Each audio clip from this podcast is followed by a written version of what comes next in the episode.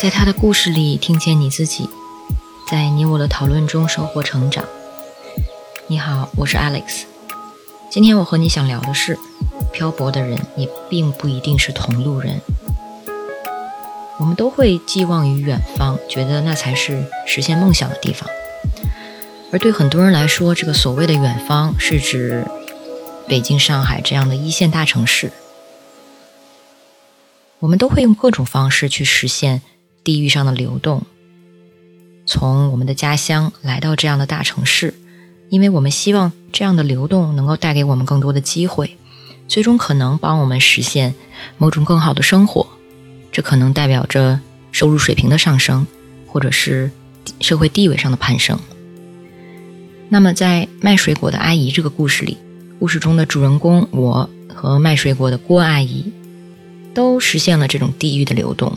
都来到了北京，但是是通过两种截然不同的方式，一个是通过上大学，另一个是通过摆地摊，也就是说，一个是通过教育，一个则是通过提供廉价的商品或者服务，而这两种截然不同的方式，也就造就了两种截然不同的轨道，两种不同的阶级，或者说两种完全不同的在北京的境遇。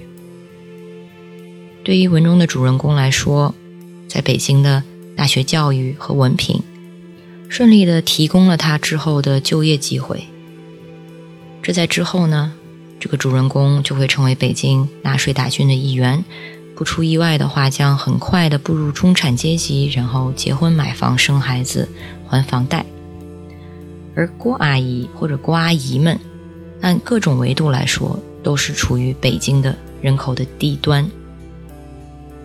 其实从最根本的意义上来说，郭阿姨们才是名副其实的光荣的劳动者。可她的劳动力无法积累成任何的资本，也无法换取任何保障。在资本主义逻辑下，底层劳动人民却无法通过劳动实现任何向上的阶级流动。于是我们看到了这样的故事：随着时间的流逝。故事中的主人公进入了大学，走出了大学，进入了职场，然后进入了所谓新北京人的行列。而郭阿姨则一直在校园门口的水果摊，也只能如此。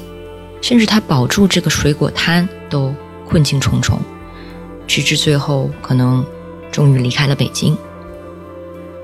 故事中的主人公在文中说：“我更加相信。”这座城市蕴藏着机会和公平，只要持之以恒的努力，最终就会实现愿望。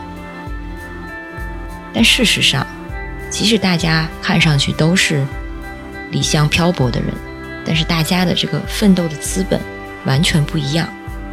即使这位主人公可能是曾经来自和郭阿姨类似的环境或者背景，但是至少他有机会拥有更多的教育资源。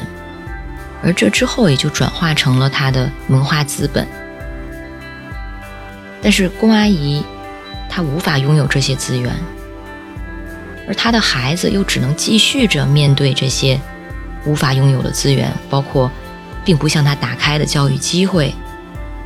而更令人忧心的是呢，大城市的机会天平，恰恰是更倾向于那些拥有更多资本的人。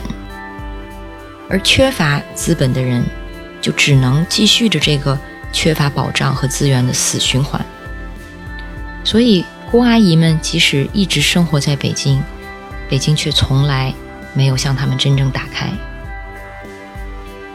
所以，底层的劳动人民再努力的向前跑，其实也只是困在原地，无法向前。即使非常努力的坚持，也是仅仅能够维生而已。直到他们被一波大潮彻底冲退，那么那些不天然拥有资源的人，这让他们何以为继？如何能追求更好的生活呢？而他们的孩子在不被允许拥有这些良好的教育条件的时候，又怎么会有任何的机会和可能去改变自己的家庭现状呢？所以，当我们在说贫穷会遗传的时候，其实中间更重要的原因正是这些客观的社会条件，或者说社会没有给到的条件。而如果我们再往后退一步说，甚至都不是每个人都有离乡漂泊的机会的。比如那些彻底失去了劳动力的人，比如老人、残障人士，或者是困在母职里，嗯，就是说需要生养孩子，或者是照顾全家人的女人们，她们甚至连离开都做不到。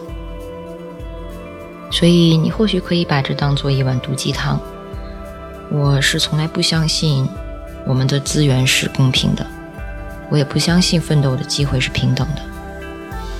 而且这样看来，甚至连漂泊的机会都不是平等的。事实是，永远是有更多资源的人也在控制着更多的资源。这个社会现实其实是令人叹息的。而我们如果是作为掌握着一些社会资源的人，或者是有良好条件的人，能做的其实除了像故事中的主人公一样，对郭阿姨们和他们的劳动。带着更多的敬意。除此之外，其实我们也可以更深的有一个自省，也就是或许我们的成功并不能完全绝对的归功于所谓自己的努力，而是跟我们拥有的条件有很大的关系。所以，我们也根本没有立场或者所谓的资格去看低那些没有那么成功的人。这就是我对这期故事的想法。如果你有什么想说的，欢迎在音频下方与我互动，让我们在讨论中收获成长的智慧。我是 Alex，下期见。